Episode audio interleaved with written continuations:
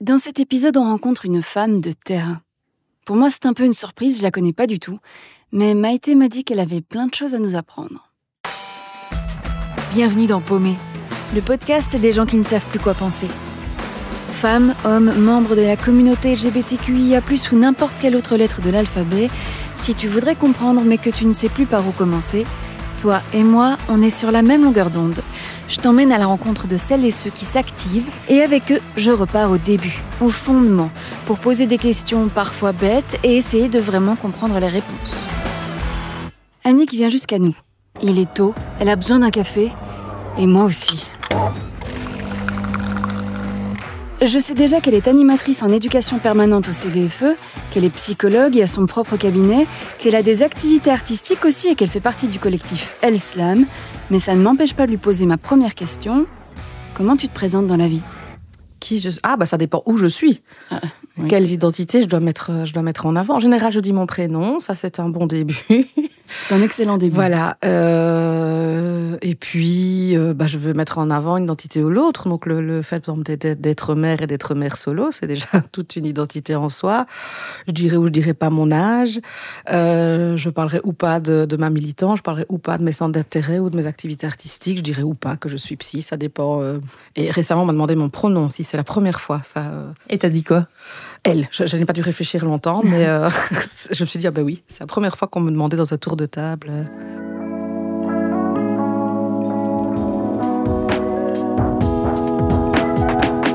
Dans Paumé, on lance toujours la conversation par un événement historique qui a marqué notre invité. Mais Annick nous explique tout de suite que ce n'était pas du tout un exercice facile pour elle parce que... Moi, mon truc, c'est les femmes de tous les jours. C'est de ça dont j'ai envie de parler. Donc, euh, je peux bien vous citer, allez vite voir sur Google un truc qui m'a marqué dans l'histoire du féminisme. Mais ce qui me marque, c'est les, meufs avec qui je bosse tous les jours. C'est elles qui m'inspirent. Donc, euh, Et pourquoi elles te marquent Pourquoi elles me marquent Plus qu'un événement historique, c'est quoi le... Euh, parce que c'est l'incarnation au quotidien, on va dire, de, de lutte, de...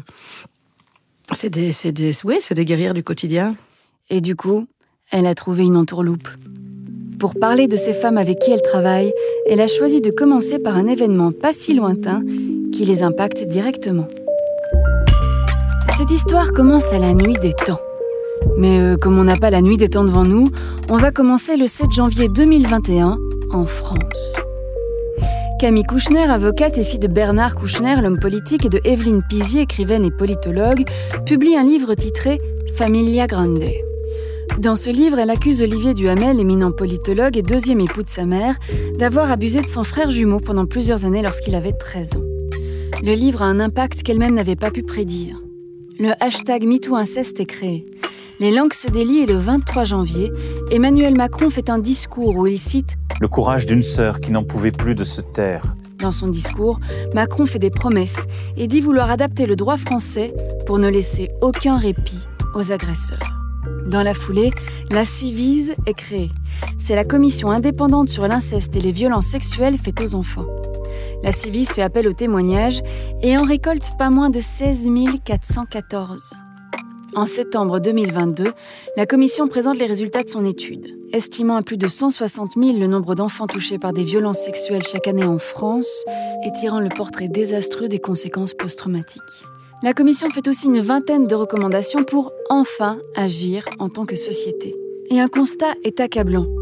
Si l'on peut retirer l'autorité parentale à un parent qui a abusé de son enfant, c'est loin, très loin d'être automatique, c'est même plutôt rare.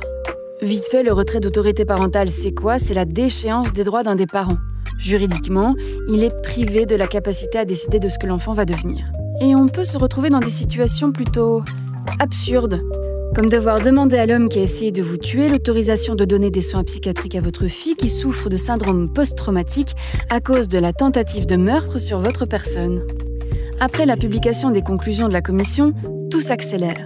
En janvier 2023, la députée Isabelle Santiago dépose un projet de loi visant à retirer automatiquement l'autorité parentale à un parent auteur de violences intrafamiliales parce que, je cite, un parent violent n'est jamais un bon parent.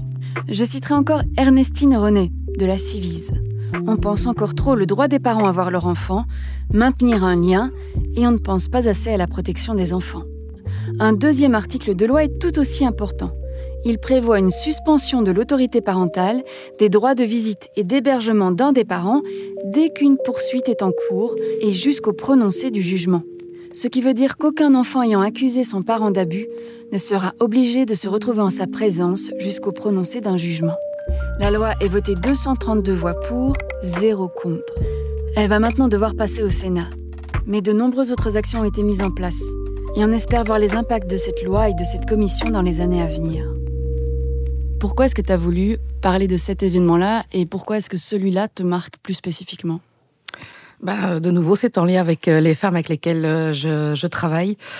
Euh, j'ai de nombreuses fois été interpellée dans le cadre de, mon boulot collectif contre les violences familiales et l'exclusion par des, des femmes bah, qui se retrouvent dans des situations juridiques complètement absurdes telles que celles que tu viens de, de décrire. Moi, je ciblais pas spécialement, en tout cas, euh, les agressions sexuelles, mais de manière générale, dès qu'il y a de la violence conjugale, de la violence psychologique et des enfants euh, impliqués. Et, et des violences post-conjugales, qui est un phénomène dont on parle depuis finalement très peu de temps. Hein, puisque, et qui, qui, va un petit peu contre l'idée de bah, tu n'as qu'à le quitter. Eh bien non, parce que ça ne s'arrête pas là, voir ça commence là. Et euh, ces situations où des pères gardent effectivement une autorité euh, parentale, euh, des, mais jusque des droits de visite sur des enfants et qu'ils ont maltraités, et ils s'en servent aussi, aussi pour comment je veux dire, pour faire pression sur les mamans. Et il y a un fait qui m'a marqué en Belgique alors récemment, euh, et je n'ai pas vu l'aboutissement. On en a plus parlé dans, dans les médias. C'est le, le, cas d'un féminicide euh, d'une d'une jeune femme. Euh, je pense que c'était du côté euh, de, de Sprimont. Tout à fait. Les, les grands-parents s'occupent des enfants après le décès de leur fille, et puis bah, le, le, papa gardant l'autorité parentale décide en accord avec l'aide à la jeunesse d'ailleurs, euh, que la, garde doit être retirée aux, grands-parents et les enfants soient placés. Voilà, c'est quelque chose qui m'a, euh, bah, comme toute citoyenne, hein, je veux dire, profondément choquée de me dire donc un type qui, tue sa femme encore euh, une autorité parentale sur, euh, sur ses enfants. Voilà. Ce que tu pointes dans l'exemple de Sprimont, du féminicide, on constate qu'en 2023, encore aujourd'hui, il y a tout un système institutionnel qui fait des violences en plus aux femmes et aux enfants déjà victimes de violences Oui, c'est ça, c'est tout à fait ça. Enfin, quand j'ai entendu les premières femmes me parler de certaines choses, et notamment des femmes désenfantées, euh, des femmes, femmes désenfantées, oui, comme vous et moi, donc à qui on prend leur enfant? Ok. Une vient me trouver, me raconte son histoire, on se dit, c'est pas possible des, choses pareilles. Puis tu entends 10, 100, 400. Enfin, c'est, c'est, impressionnant, euh, je veux dire, de voir des femmes dans des situations euh, où elles sont victimes, comme elles ne sont pas reconnues par la justice et leurs enfants ne sont pas protégés euh, comme elles le voudraient. Et elles luttent tous les jours pour récupérer, je veux dire, leurs enfants face à des pères manipulateurs. et avec tout ce système complexe, autant que, comme tu le disais, qu'il n'y a pas eu procès, que l'auteur n'est pas reconnu comme euh, comme étant auteur, eh bien, et ça peut prendre des années, mais en attendant, il conserve euh, une autorité sur les enfants, il conserve un moyen de pression sur, euh, sur les mères. Et, et, voilà, on parle aussi d'agression sexuelle, c'est vrai, on en a énormément parlé, mais violence psychologique, on en parle beaucoup moins, et pourtant.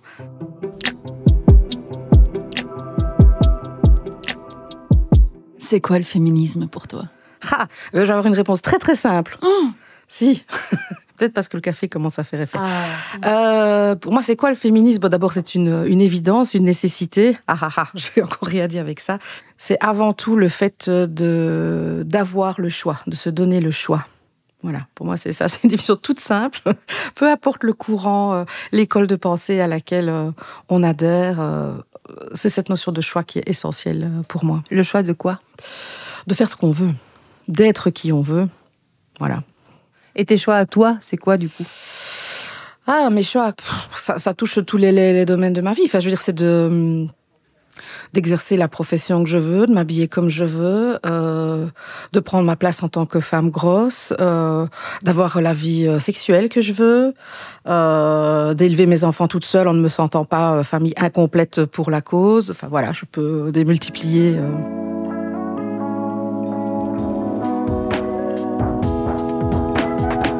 Question suivante. Depuis quand Annick se dit-elle féministe? J'en ai vraiment conscience, mais depuis que je travaille au CVFE, en fait, où c'est un mot qui est apparu et je me suis, je me suis aperçue qu'en fait, euh, c'était des, combats ou des convictions, des valeurs que je portais depuis toujours, mais que j'avais pas mis le mot on va dire, dessus. Et comme on m'avait prévenu, une fois que tu enfiles les lunettes genre, tu ne les enlèves plus jamais. Et c'est là que tu deviens emmerdante pour tout le monde. Que tu casses l'ambiance des oui, soirées. que tu casses l'ambiance. mais t'arrêtes jamais. Je veux dire, c'est tout un regard critique sur la société, en fait. Donc, euh, avant de mettre le mot féminisme, bah, euh, euh, par mes études, par mon éducation, par les milieux que je fréquentais, en tout cas, le point commun, c'est d'avoir toujours eu cette espèce de regard un peu méta et de questionner les normes, ne fût-ce que ça, de dire pourquoi je devrais faire ça, pourquoi je devrais correspondre à telle image, agir de telle façon, au nom de quoi. Donc, c'est plutôt voilà, ce sens critique, on va dire, avec lequel j'ai été élevée, qui m'a questionné. Mais donc, tu étais féministe avant de découvrir le mot féminisme. Ouais, sans doute, ouais. Bah, comme beaucoup de monde, je crois, non? Ouais, oui et non. Il y a des gens qui se disent Ah, mais je m'étais pas rendu compte. D'avoir déjà cette construction mentale-là et puis de mettre un nom dessus n'est pas le trajet, je pense, le plus commun. Je pense qu'il y a beaucoup de gens qui vivent la discrimination comme quelque chose de normal et puis qui, à un moment donné, vont se dire Ah, mais en fait, ce que j'ai vécu n'est peut-être pas normal. Et donc, tu disais tantôt, euh, c'est en arrivant au CVFE que tu as rencontré l'étiquette féminisme. Mmh, mmh, mmh. Et comment tu l'as rencontré Enfin, tu vois, Alors ça m'est tombé dessus comme une illumination. Euh, voilà, il y avait un panneau au-dessus d'une porte. Euh... You are féministe avec des paillettes et une licorne qui faisait des proutes. Oui, c'est ça, c'est ça. Oui, oui, on te tatoue à l'entrée. Non, je... bah, à force de questionnement aussi en équipe, justement sur ces courants, euh, sur euh, une lecture de l'actualité, euh, des faits autour de nous, et donc d'utiliser le mot, puis de devoir moi-même, euh, travailler dans le secteur des, des, des, violences faites aux femmes, bah, devoir me renseigner, lire, etc. Donc voilà. Et d'assumer le mot, ce qui parfois apparemment semble euh, enfin, en tout cas, est déconseillé. Ça, ça m'arrive même parfois dans le milieu féministe, parce que moi, je, je le place surtout. Je l'ai même placé sur Tinder, tiens, c'est dire. la fille qui cherche les emmerdes.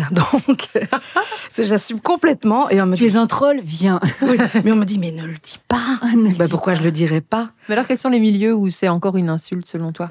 Partout, tu peux passer. Je veux dire, dans les milieux qui se disent les plus ouverts, les plus intellectuels, les plus tout ce que tu veux, ça, tu, tu rencontreras des gens qui vont, euh, qui vont contrer ça. Euh, hommes, évidemment, en premier, mais aussi. Donc, euh, puisque ah, on, est, a tout gagné, qu'est-ce qu'on fait encore chier, quoi. Donc, euh, voilà.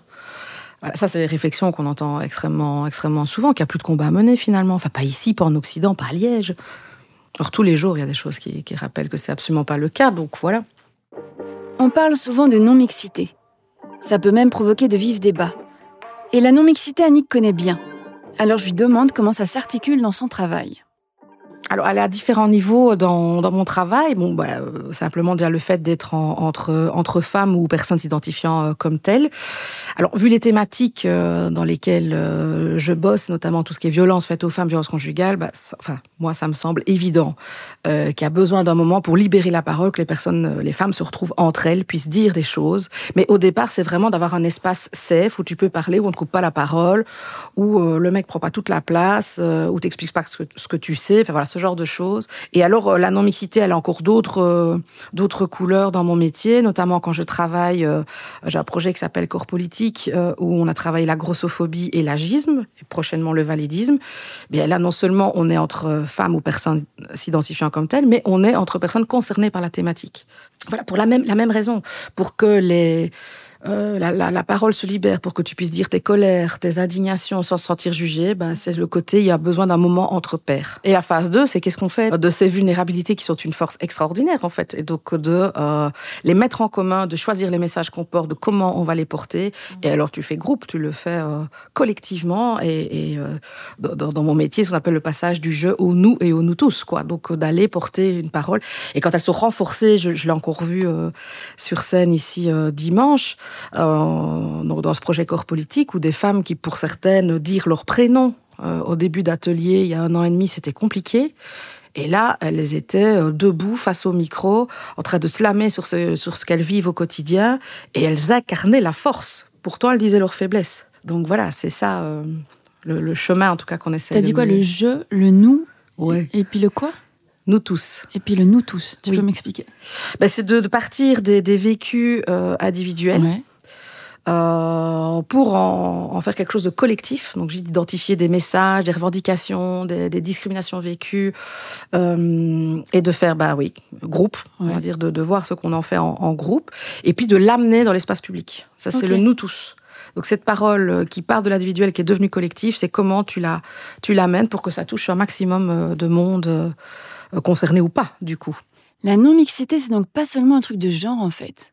Quand Annick le dit comme ça, ça me paraît logique, mais... euh, Petite pause pour la Minute Maïté. Et elle a une question à nous poser. J'ai un peu peur. Je vais commencer avec une question qui fâche. Pourquoi les féministes acceptent-elles de déconstruire certains de leurs privilèges, mais beaucoup moins leurs privilèges de minceur ou leurs privilèges de jeunesse? Plusieurs féministes se sont déjà posé la question, hein, je ne suis pas euh, la première à le dire, notamment Gabrielle Dédier, autrice de On ne naît pas grosse. Je pense aussi à Sophie Fontanelle, elle, est autrice et elle a posé nue à presque 60 ans dans le magazine Elle, chapeau. Ces femmes, parmi d'autres, ont libéré la parole sur l'agisme et la grossophobie dont elles étaient victimes dans la société, mais au sein même du mouvement féministe. Mais comment les normes patriarcales ont-elles infiltré à ce point le mouvement? Dans les années 60 et l'essor du mouvement de libération des femmes, le sympathique Jean Co. Vous le connaissez pas? C'était le secrétaire de Sartre et journaliste. Il écrivait ceci, je vous la lis. hein. Les féministes, vous êtes des moches, vous êtes des mal baisés, des pas baisables. À l'époque, ces propos révoltent, tu m'étonnes. Les femmes réclament le droit à être qui elles veulent être et déconstruisent l'image de la féministe pas baisable, comme ils disent. Et donc, quelque part, elles essayent de prouver que les féministes sont baisables. Alors aujourd'hui, il y a une réaction à cela. La troisième vague féministe que l'on connaît en ce moment pousse plus loin le curseur et défend plus que jamais des corps libérés.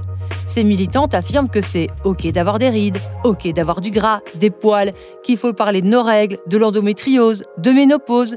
Et du coup, bah, la parole se libère un peu plus aussi au sein même du mouvement féministe. Qu'est-ce qu'on doit comprendre de ton féminisme? Euh, qu'il est une source de libération. Voilà. Et pas un dictat de plus.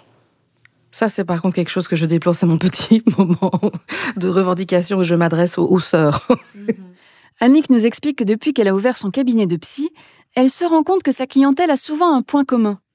Elles sont féministes et elles se torturent l'esprit. Elles m'avouent euh, sur le divan euh, qu'elles ont des aspirations ou qu'elles font des choses qui ne correspondent pas du tout à euh, euh, l'image qu'elles ont du féminisme.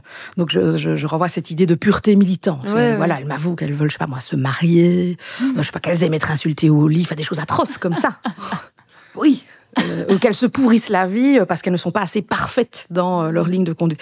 Moi, je peux savoir, euh, je sais pas, moi, les dictats de beauté que le mascara c'est caca, mais si j'ai envie d'en mettre, je m'en fous, j'assume. Si je m'épile pas, ben voilà. Mais, c'est la notion de savoir d'où ça vient, comprendre, euh, détricoter quelque chose et puis après faire le choix ou pas de, de faire certaines choses. Mais je vois que pour certaines, c'est extrêmement compliqué, donc elles s'autoflagellent comme ça. euh. Est-ce que tu sais expliquer c'est quoi la pureté euh, militante? La pureté militante. Alors, il y a un super article fait par Sandre Roubin, hein, qui est dans les publications du, du CVFE.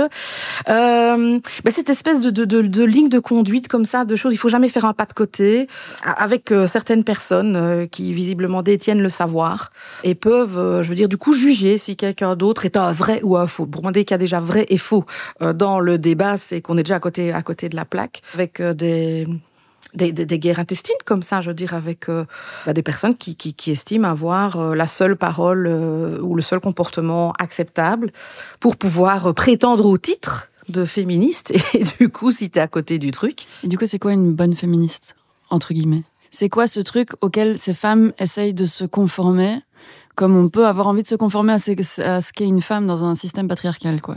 oh, bah, c'est c'est très très très très large. hein. Ça va d'une apparence euh, physique à certaines convictions, à certaines façons de militer aussi.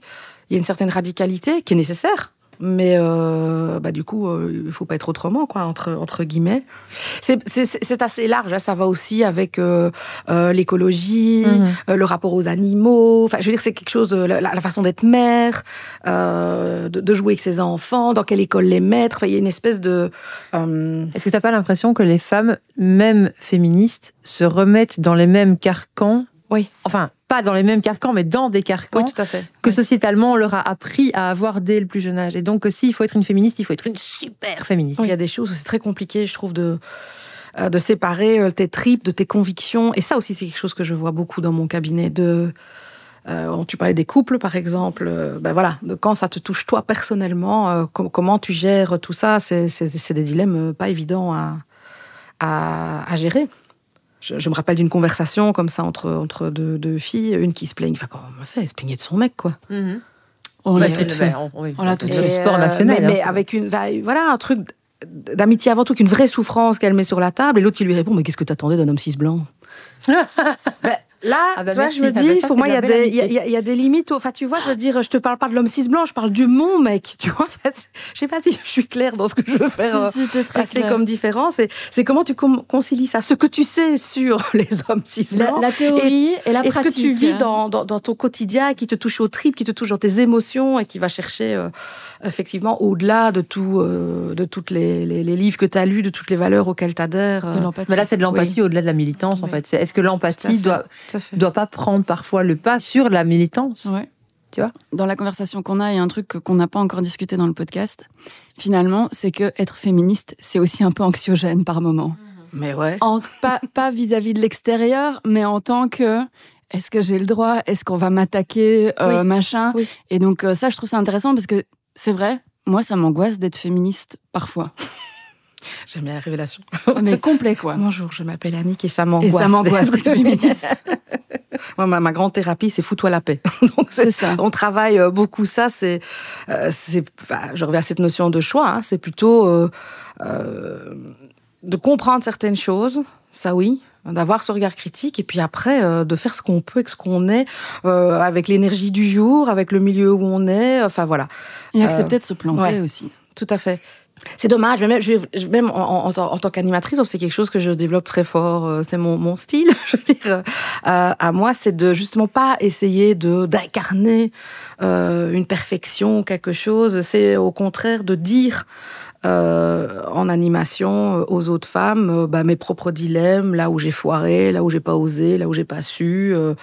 Mais c'est toujours avec cette idée d'oser dire ce que d'autres n'osent pas et de libérer euh, la parole autrement.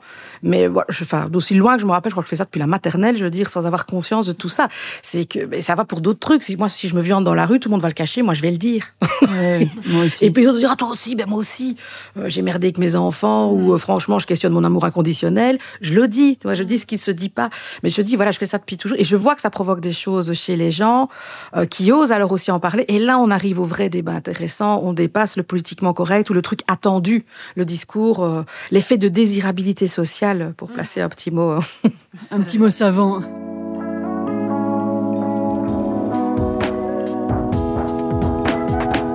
C'est quoi l'avenir du féminisme selon toi?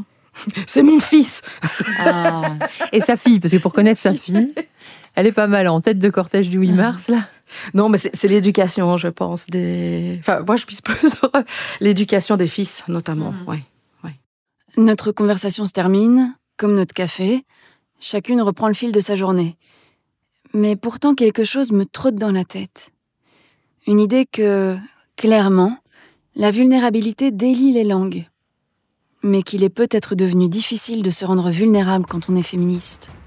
Alors, pour reprendre le conseil d'Annick, je nous autorise à nous foutre la paix. Tu viens d'écouter un épisode de Paumé, un podcast LVDT Studio réalisé avec le soutien de la politique fédérale à l'égalité des genres. À la production, moi et Maïté Warlan. Et au mixage, notre magicien en chef, David Enrard. Tu veux en savoir plus sur les sujets qu'on a abordés aujourd'hui? Rendez-vous sur le site du studio, lvdt.studio, pour découvrir des ressources et des associations qui traitent de ces thématiques. Et puis dis-nous ce que tu as pensé de notre discussion en laissant un avis là où tu nous écoutes ou sur les réseaux sociaux.